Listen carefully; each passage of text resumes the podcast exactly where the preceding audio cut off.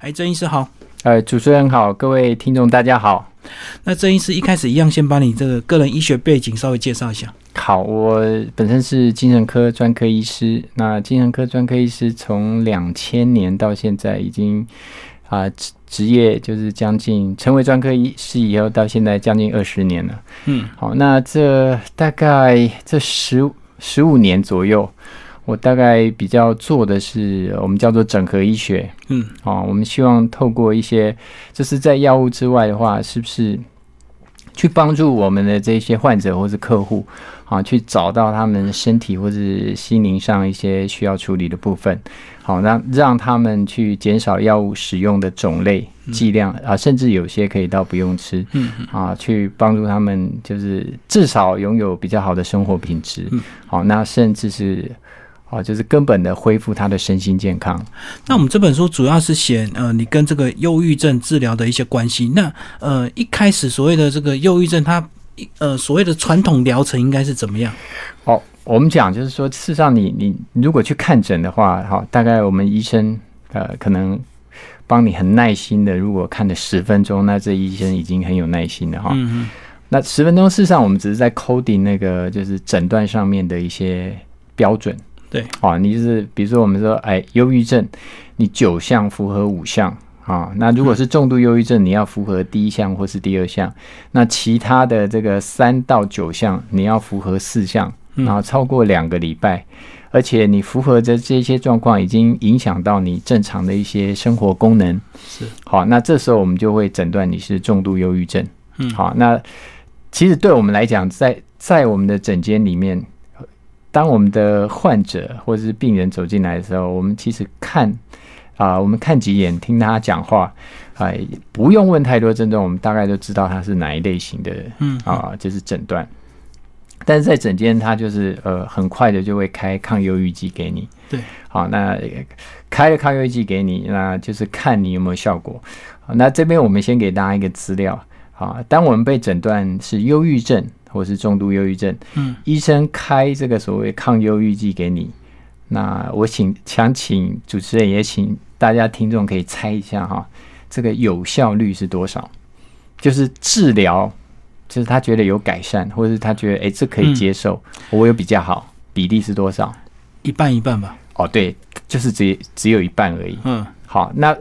那那那一半的话，就是一半有效，另外一半就是他们不是觉得有副作用，不然就是越来越糟。嗯，好，那我们常常问，就是说，好，对我们恭喜那个一半吃一半有效的，嗯，但是另外一半怎么办？继续回诊追踪，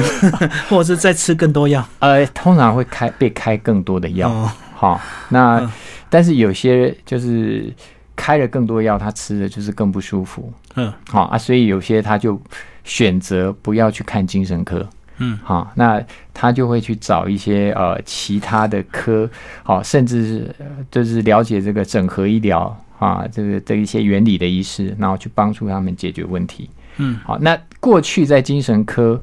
呃，去做整合医学的啊，就是其实是屈指可数。啊，那这就是很少。好，那我国内的话，我不敢说我是第一个，但是就是前三个应该可以算得上的。嗯嗯，就是用整合医疗来呃帮助这个忧郁的一个这个确诊，就对。对，嗯嗯嗯。其其实确诊不会太难，但是你怎么样去治疗，然后帮助他们根根本恢复，好他们的身心健康啊，这才是关键。可在整个诊断的过程，有没有一些特别的因素？像我们看到新闻，有些人可能会假装的。那一般在你这个诊断的过程，看得出来所谓的是真的还是假的吗？其其实为了一些社会福利什么的，我们多多少少就是第一个，你还是要看他的生活功能好不好？嗯，好，然后他跟人的互动好不好？然后你要看他过去的功能好不好？如果是单指忧郁症这件事情的话，大部分人在忧郁症发生之前的话，他的功能不会太差。嗯，或是他该有的功能还是会有，比如说，哎，他可以去上学，或是他可以去上班，嗯，他可以一天工作几个小时，他跟家人相处还不错，他可以去做他想做的事情。这个我们就是讲他一般的功能啊，他也会跟朋友 line，然后跟朋友出去逛街，或是去一起啊相约去看电影什么的啊，这个他会做。可是当他忧郁的时候，就是甚至我们讲的重度忧郁症发生的时候。啊、他可以上的班，他可能现在就会觉得很困难，甚至他根本没办法出门。好、那他的食欲可能会啊、比较差，或是食欲变得就是超出原来的。有人心情不好是一直吃，有人是完全吃不下。对，好，或是吃一点就觉得撑饱，就吃不下去。好，那这个一个月之内体重会增减五 percent，嗯就是他的体重会有明显的变化。你吃多，当然体重就增加；你吃少，你的体重就降低。那也会影响到你的睡眠。那有人是睡不着，有人是几乎睡整天，嗯他就觉得整个人好像那个电就不见了，啊，郁症乏力，好、他根本爬不起来。嗯嗯，或者说他平常呃，比如说他可以出去慢慢跑半小时，现在叫他出去跑个五分钟，他都觉得好累。嗯好，那最重要，有些人就会变得犹豫不决。啊，那这个以前三分钟可以决定要不要去便利商店买什么东西，现在搞了半小时还不知道要不要出门。嗯嗯好，那同时的话，啊、有些就是会变得比较容易激动啊，或者有些变得脑袋或是他的这个思考动作会变慢，有的就变得容易激动，不然就是思考动作变慢。嗯好，那到最后有些人啊状况不好的时候，他还会想不开，甚至嗯已经有这个自杀的计划。好，我现在在讲的这些，那最重要是，如果是符合重度忧郁症，你一定要第一项或是第二项。第一项是一天到晚心情都不好，嗯，好，或者是第二项，有些人其实他平常看起来心情就没有很好，嗯这时候你怎么样去判别他状况掉下来？就是他失去了，或是他没办法去做他平常喜欢做的事情，比如说他平常喜欢去钓鱼，嗯他平常喜欢跟朋友诶呀相约玩线上游戏，现在连这个都不想做。哦，就平常最喜欢的事情，突然他现在也做不了，或是觉得很没有意思啊。喜欢打麻将的人现在不喜欢打麻将。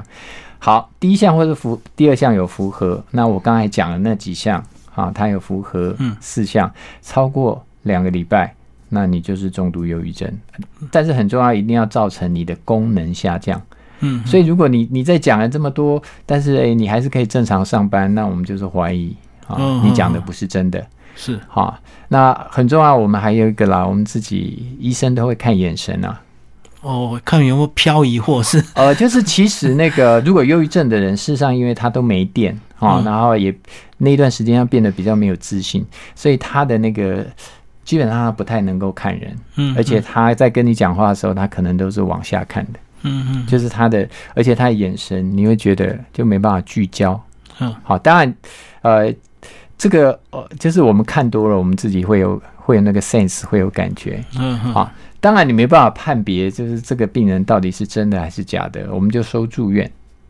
好、哦就是收住院的话，因为住院的话有比较好观察，会护理人员会二十四小时帮你做观察，那嗯。在护理记录上面，他会看到这个人到底是真的还是假的。因为如果要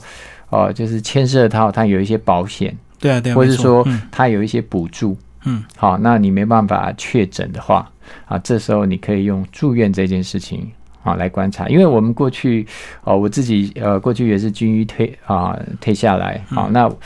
在部队的时候比较多，就是会牵涉到停役的问题。哦啊，想要逃避兵啊，役对对对。嗯对，那像那个有些我们没办法判断，我们就是收住院嗯啊，嗯。然后去做这个二十四小时的护理观察。二十四小时总会有破绽，就对，啊，对，就是你没办法装病，而且你可以装一天，嗯。你要装七天、装十四天，那是很困难的事情。嗯嗯嗯。啊，当然我知道这个非常少数的个案在国外，啊，他真的有去骗过，可是大部分人其实没办法。很难长期就对了，对，但是哎就是这个就是我们讲啊，就是说没，如果真正有就是有这这类困扰的人，没有人喜欢去承认这件事情。嗯，因为嗯。过去大家在看精神科，哦，even 只是去看身心科，其实都会有点机会，对。都说啊 t a k a p a k 啊，嗯然后有这种就刻，板印象。对对对对对，好，那我们刚刚聊的是所谓的这传统的这个部分呢，那其实这本书写的是一个比较新型、比较另类的那个所谓功能的部分，嗯功能医学的部分。呃，那里面也有提到说，在你这个过去的这个呃从医的一个过程，有聊到一个你接触到带尼体，然后也用带尼体的一些方法来帮助你的患者。先跟我们讲带尼体好不好？好，带带尼提这是山山打机的技术哈。嗯那、如果大家上网查的话，就是会有比较两极的一些评语啊、那就是就是拥护的，就是说啊，好棒啊啊，然后这个不喜欢他或是对他有一些意见的，就会说这是什么邪啊什么的哈，邪教什么的。嗯，好，但是我们很持平而论，我们就是以带你体啊，是是不是能帮助那个有身心困扰的人啊，去处理他们的一些身心状况？好，我们讲哈，就是扣除那个最严重的，像这种视觉失调，嗯，好，或者是躁郁，极端的就对，，对，就是哦，或者妄想症，嗯就是已经到所谓的精神病这一种。嗯好，当然你在很非常重度忧郁的时候，我觉得做代理体还是有困难。嗯，好，你一般的所谓的这种精神官能，或是轻度的忧郁，好，或是一些焦虑，甚至是强迫，呃，我都会建议，其实有机会可以了解带你体这个东西。那带你体，它顾名思义叫做穿越心灵。嗯，那穿越心灵要做什么？它要去处理你的潜意识。好，那很多人其实，我们一直常常在讲潜意识，潜意识，但是不晓得什么叫潜意识。嗯嗯好，潜意识，呃，我们用最呃用一个最简单的比喻啊，它我们想象那个冰山在大海上面，嗯，好，那我们在大海上面看到呃一座冰山，我们看到的只是什么样？冰山的一角。对啊，好，那在海平面底下有更大片的冰山。嗯，哦，铁达尼撞 铁达尼撞到的是下面的冰山，它才沉的。对，好，那潜意识哦，如果我们说哈，在海平面上面我们看得到的那个叫意识，看不到下面那个叫潜意识。好，那意识跟潜意识有什么不一样？意识事实上是你你自己可以 touch 得到，就是你很清楚，比如说我现在要去哪里买东西，我等一下要做什么，我等一下呃我要取消什么事情，好，那我几点啊要准备要去哪里？好，我今天决定要要跟谁吃饭，这个就是你你自己很很就是很有系统的思考，你可以比较我要呃现在啊跟过去有什么不一样，我可以很轻松的做决定，这个就是我的意识。对，好，比如说中午要吃什么，好好，就是理智 好，就是我们讲想象 A 到 B 有一条线，那你的意识基本上就是 A 到 B，就是很清楚这个不会困扰你。好，那我们讲潜意识是什么？潜意识是基本上它是你的感觉为主的。啊，那这个东西很多人其实如果他比较敏感啊，他可以啊察觉自己的情绪。那我们在讲潜意识会比较具体一点，但是有些人他事实上是压抑自己的情绪，或是不太能够察觉自己的情绪，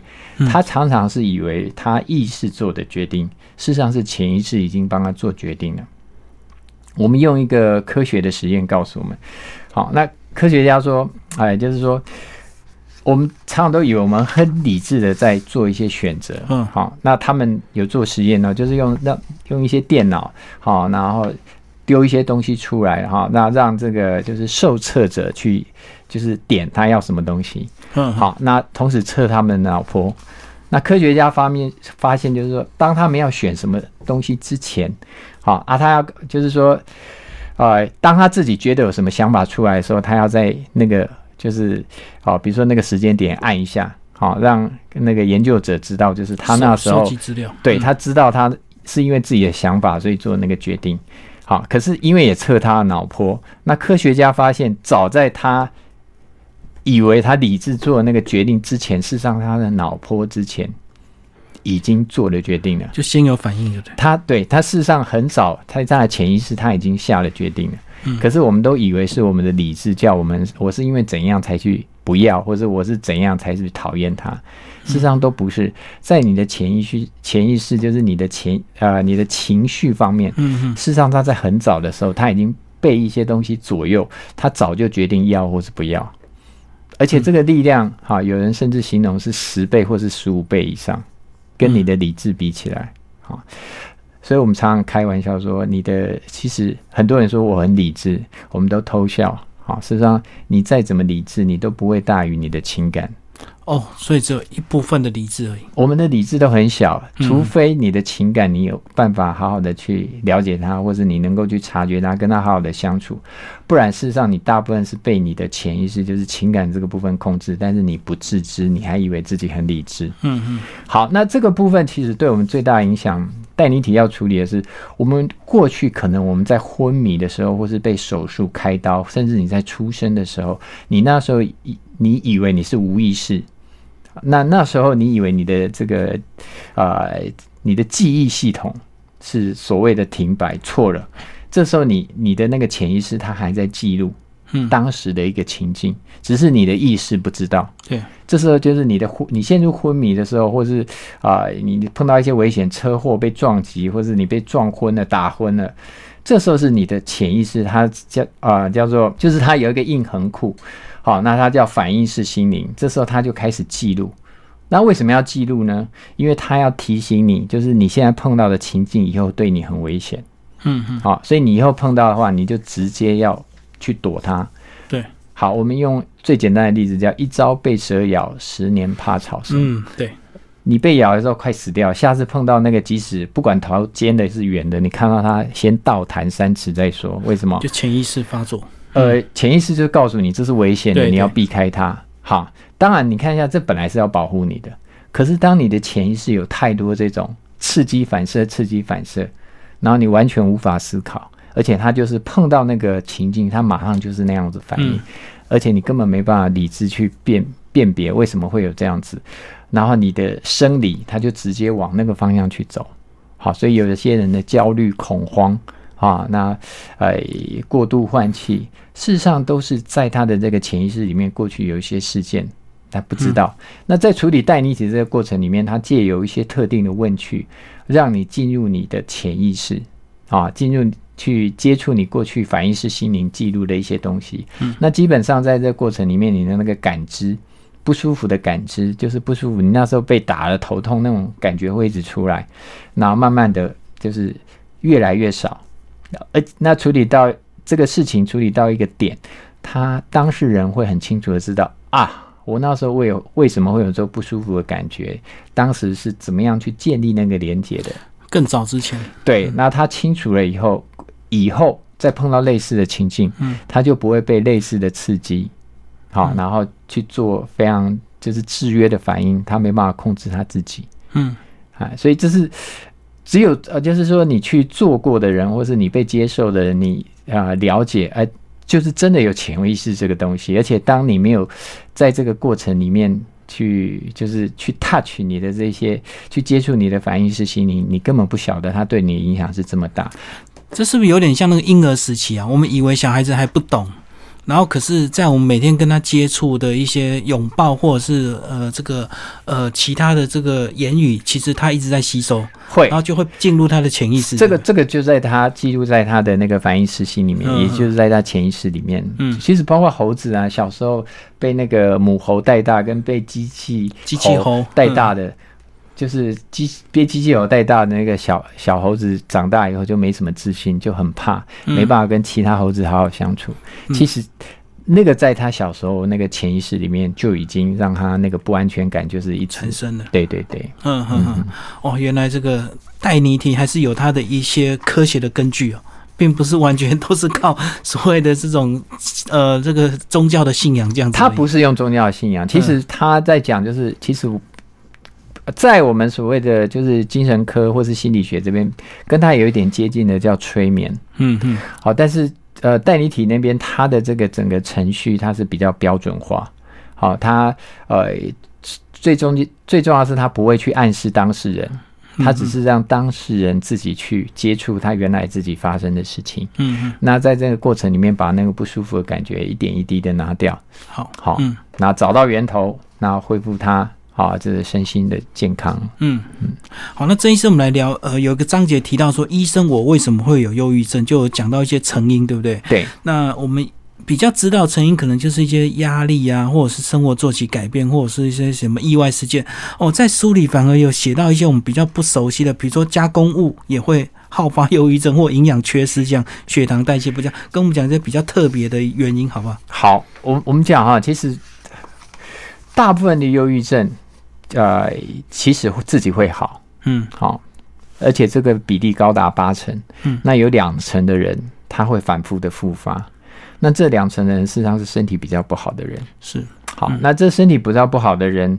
大家不知道我我到底哪里身体不好嘛？嗯好，那在功能医学，其实它有一些检测可以告诉我们，你真的有所谓的一些营养缺乏，好，那你可能有一些荷尔蒙失衡的部分，嗯，好，那这可能跟你长期的身体的压力累积，你自己不晓得，到到最后你的荷尔蒙啊分泌也跟着失调，或者是分泌不足，嗯，好，那产生。好，那另外有些发炎啊，或是过敏，好，那身体有过多的毒素，甚至是重金属，好，那你体内这个立腺体功能不好，你的能量代谢啊产生系统不好，好，那还有包括你的自己的压力系统的调试，啊，你的自律神经或是你的肾上腺啊这部分的功能不好，这个都呃种种种种这样加在一起，最后可能就是你忧郁症的一些就是中间，就我们讲 component，就是嗯，它是这一些东西堆砌起来的。累积，对，我们要就是提醒大家，就是忧郁症这件事情，它绝对不是单一的事件让你产生忧郁症，是你之前身体开始就不好，只是你不知道。但是你的身体在还没有发病之前，它还可以代偿。嗯嗯好，那等到它代偿也代偿不过来的时候，它才会开始发病。嗯嗯，所以，呃，忧郁症不是一个单纯的心理引发的疾病，嗯，嗯心理压力引发的疾病。那刚刚有讲八成自己会好是什么原因？是因为这个可能年纪青少年这个忧郁胡思乱想，然后长大之后突然就好了。哦，，没有，我们其实我们刚才有说了哈，忧郁症它事实上不是单纯的心情不好，嗯它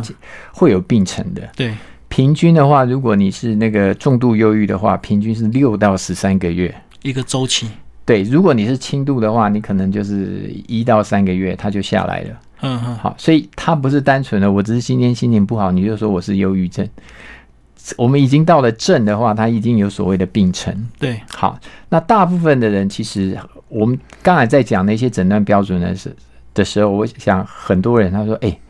哦，曾医师你这样讲了以后，的确有一段时间，就像你讲的那样，我那段时间可能茶不思饭不想睡不好，功能变得很差，没办法出门。可是过一段时间，我像伤风感冒一样，自己就好了。嗯嗯，因为你的身体没有太差，所以过一段时间它自己就会调回来。但是对于一些身体体质比较弱的，甚至它的基因本身在合成这些神经传导物质，或者对于发炎的这些啊、控制能力比较弱的人，好、或是他去帮助你这个呃叶酸循环，好、或者你的能量系统产生功能不是那么好的，那你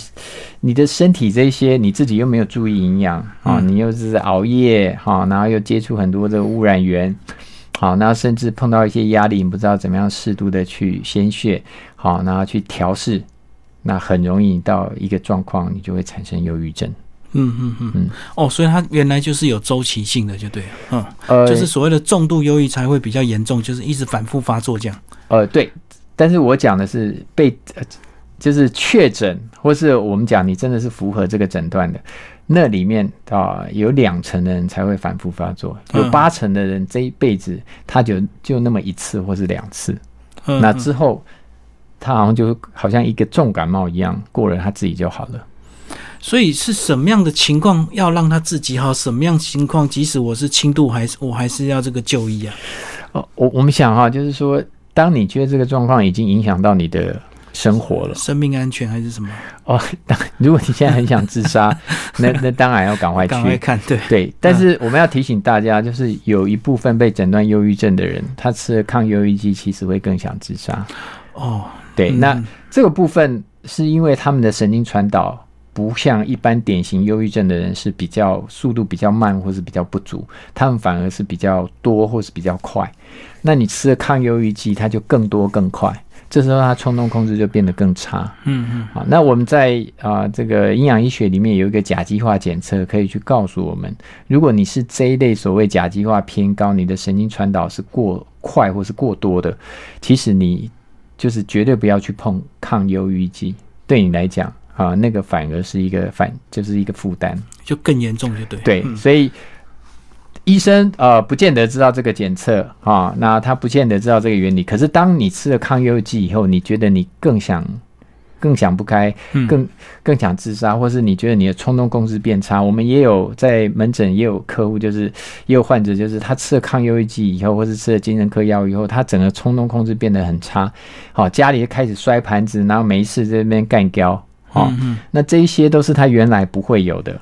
好，虽然他心情好像有比较好，可是他冲动控制变差了。对其实这个都要跟医生讨论，好，是不是要做药物的调整？好，说是不适合的药，是不是要赶快把它停下来？嗯嗯所以接下来我们就要聊这本书的重点了。除了开药单，我还能做什么？这个郑医师就讲到，不开药还可以做更多。嗯跟我们来讲，你这些这些不一样的一些比较特别的一些疗法吧，照光疗法、运动、用营养素以及欢笑治疗，这样。是是嗯好，呃，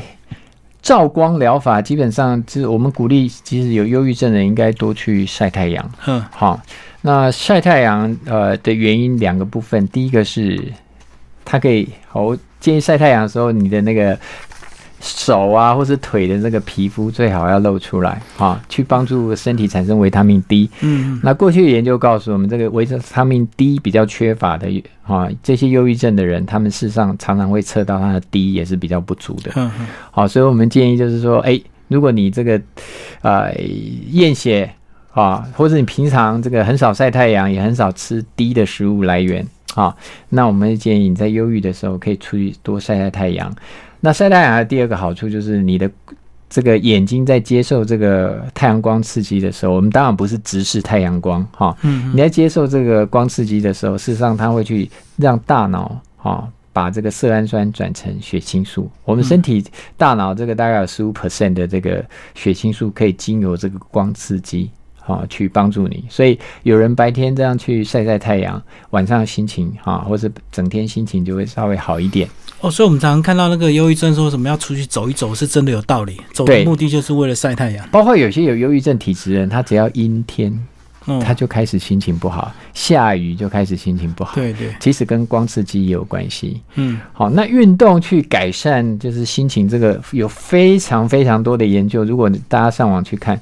运动去帮助忧郁，好，甚至帮助焦虑，然后帮助失智。运运动对于我们讲精神医学这件事情来讲，它绝对是有正面的帮助。好，因为你在运动的时候，你这全全身的这个循环会改善。那同时的话，你大脑还会产生一些脑内啡。好、还会帮助一些有呃产生一些心房利纳素，好、让你全身的血管扩张，可以让你整个人比较放松，而且在运动的过程里面，还帮助你的多巴胺、血清素、正上腺素，嗯它还会就是比较朝一个比较正面好、的方向好、去做调控。嗯，好，而且所以很多有呃运动习惯的人，他如果你突然叫他一段时间没有运动，他会开始烦躁。嗯嗯好、哎，这个都是告诉我们，就是运动其实对于我们身心的健康，哦，有非常大的帮助。请大家平常再忙再累，好、你就是至少留一点时间，好、给自己做一些运动。那时间够的话，一呃一个呃一个礼拜啊、就是大概你加起来至少做啊一百五十分钟。所以如果对，累积一百五十分钟，这个不只是精神啊，那个心血管方面，啊长寿啊这些有非常多的研究告诉我们，好，包括癌症的预防，运动都是有帮助的。嗯嗯嗯，好。那另外还有讲到营养素赶走忧郁，那营养素这么多，到底要补充什么营养素？好，我们讲哈，其实最简单的，其实嗯。我们会建议大家补充一些好的油，嗯，啊，这个啊，尤其是 omega three，好，嗯。那因为现在我们的饮食 omega three 的这个油脂的来源非常不足，嗯。好了，你很多人的平常鱼也吃的很少，好，那你也不会去吃坚果，好，你又不会去吃亚麻仁籽，嗯。好，那藻类的东西其实也吃的不多，好，那你在油的选择上面，你几乎都是选 omega 六，好，像橄榄油那一些，好，甚甚至大家讲很好的苦茶油，它也没有所谓的 omega three，嗯。好，所以那 omega three 不足的话，事实上，呃，在研究上面告诉我们，就是很多忧郁症的人，他的 omega three 是不够的。嗯所以我们建议有有忧郁症或是容易就是心情不好的人，其实应该多补充 omega three。好，那在 B 群上面的话，我们会建议大家多补充，因为 B 群很多跟你的啊立腺体功能有关，有而且你的神经传导要合成的话，你也需要 B 六。好、对去帮助你合成多巴胺、合成血清素。好，所以 B 群的部分还有啊，那既然我们讲到神经传导物质，这些神经传导物质基本上都是一些啊氨基酸啊合成的。那氨基酸的来源就是蛋白质，所以你平常蛋白质的来源摄取也要够。好，那大家去看大家早餐都吃什么？其实几乎没吃什么蛋白质。嗯，很很多人就吃啊、什么烧饼、油条，哈、素食的，好，或是你去吃一些其实里面的蛋白质都很少嗯啊，你啊，这很多人吃什么三明治里面啊薄薄的一块，而且它还是加工的肉，嗯，好、那个其实对对对，这这个其实对于我们讲呃以营养医学啊的观点来讲，蛋白质不仅不足，而且它的这个来源还是不好的来源。好、这个对于身心的健康都不是那么好。我们建议早上起来就是要想办法去补充这些蛋白质。但豆类的东西，如果你吃的够，你对豆类没有过敏的话，我们建议可以多吃。好，那蛋没有过敏，蛋也可以多吃。好，但很多身心困扰的人哈，乳制品跟面类的东西，我们还是建议少吃，因为这个对于他们的肠胃或者他的免疫系统反而是一个压力，但是很多人不知道。好，那一些微量元素，其实有些人他呃的症状很像是忧郁症。啊，我们也有碰过有些其实女性，尤其是女性朋友，如果她月经来的量比较多，她们有缺铁的困扰，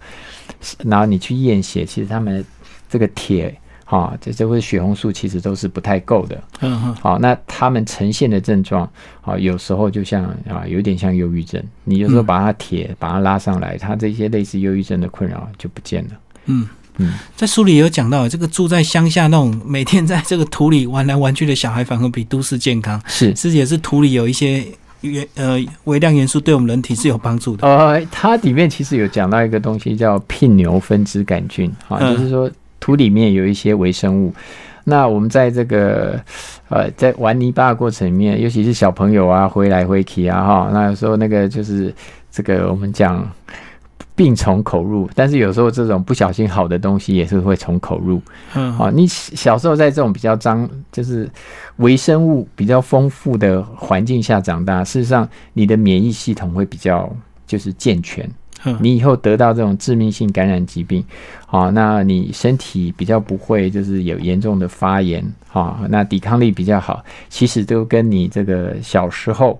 啊，这个生长过程里面接触的这个微生物丰不丰富有关。好，那这聘牛分支杆菌他们有去做实验哦，他们给这个老鼠去吃，那发现就是吃了这个聘牛分支杆菌的老鼠啊，比较乐观啊，然后比较不会忧郁。嗯他怎样看会不会忧郁呢？很简单，就是他把这个老鼠弄到水里面去，哈，然后这个上面弄一块那个木头让它们爬上来。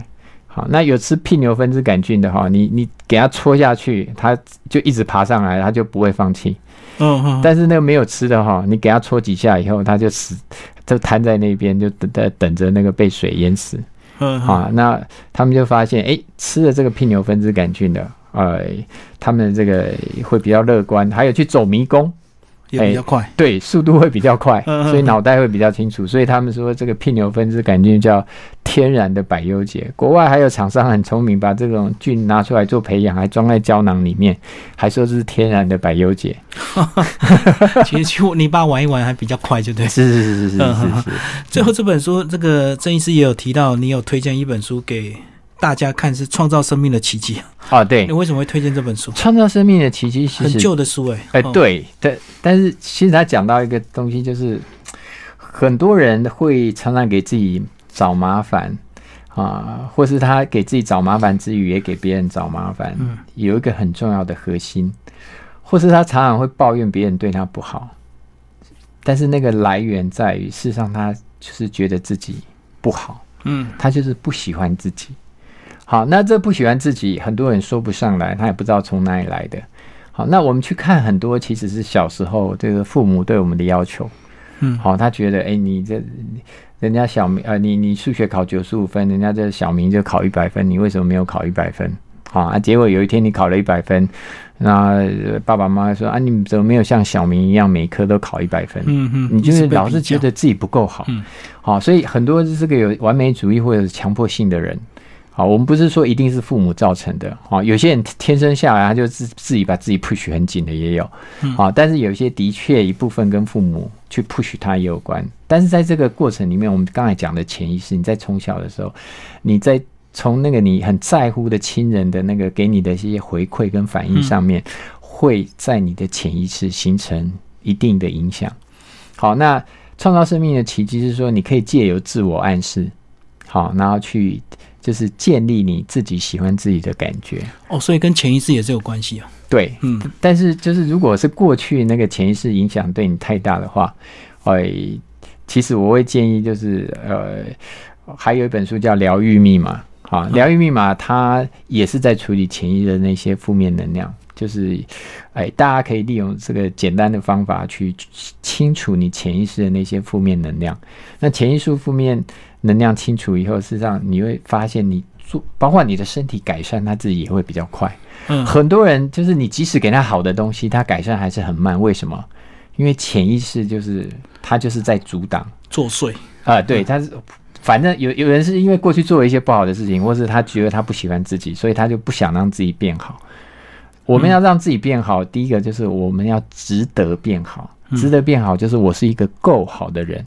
但是很多人他在那潜意识里面，他根本就不喜欢自己，很简单，自己好。对对对，你你就要看着镜子，然后哎对他说某某人讲自己的名字啊，你很好，你很棒，嗯，我爱你。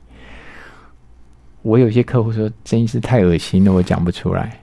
为什么？因为他就是不喜欢自己，他就是讨厌自己，所以适当的自恋还是有帮助的。我们不讲不是自恋，就是你要接纳你自己。嗯好，就是你喜欢你接纳你自己，事实上你就能够接纳别人。一个喜欢自己的人，其实不会对别人其实有太大的困扰。嗯，好，那老是说自己没问题，好，我们讲自我感觉良好，其实是自我感觉极差的人。为什么？因为他很怕人家证明一件事情，就是你哪里做错了，等于是哪里不好。嗯，一直怕别人去踩到他这个地雷，所以他就会拼命的去维护，说我很好，我没有问题。嗯，这个才是自我感觉良好。是，那真正他喜欢他自己的人，他会允许他自己犯错。所以你跟他说哪里有错，OK，他就说哦，那我也会犯错，没有问题，我就改就好了。哦，就接受自己。对，所以不是呃。其实喜欢自己跟自恋，我觉得还是有点差别。对，自恋就是你你要一直维护一个我很好的形象，假象。对对对，我就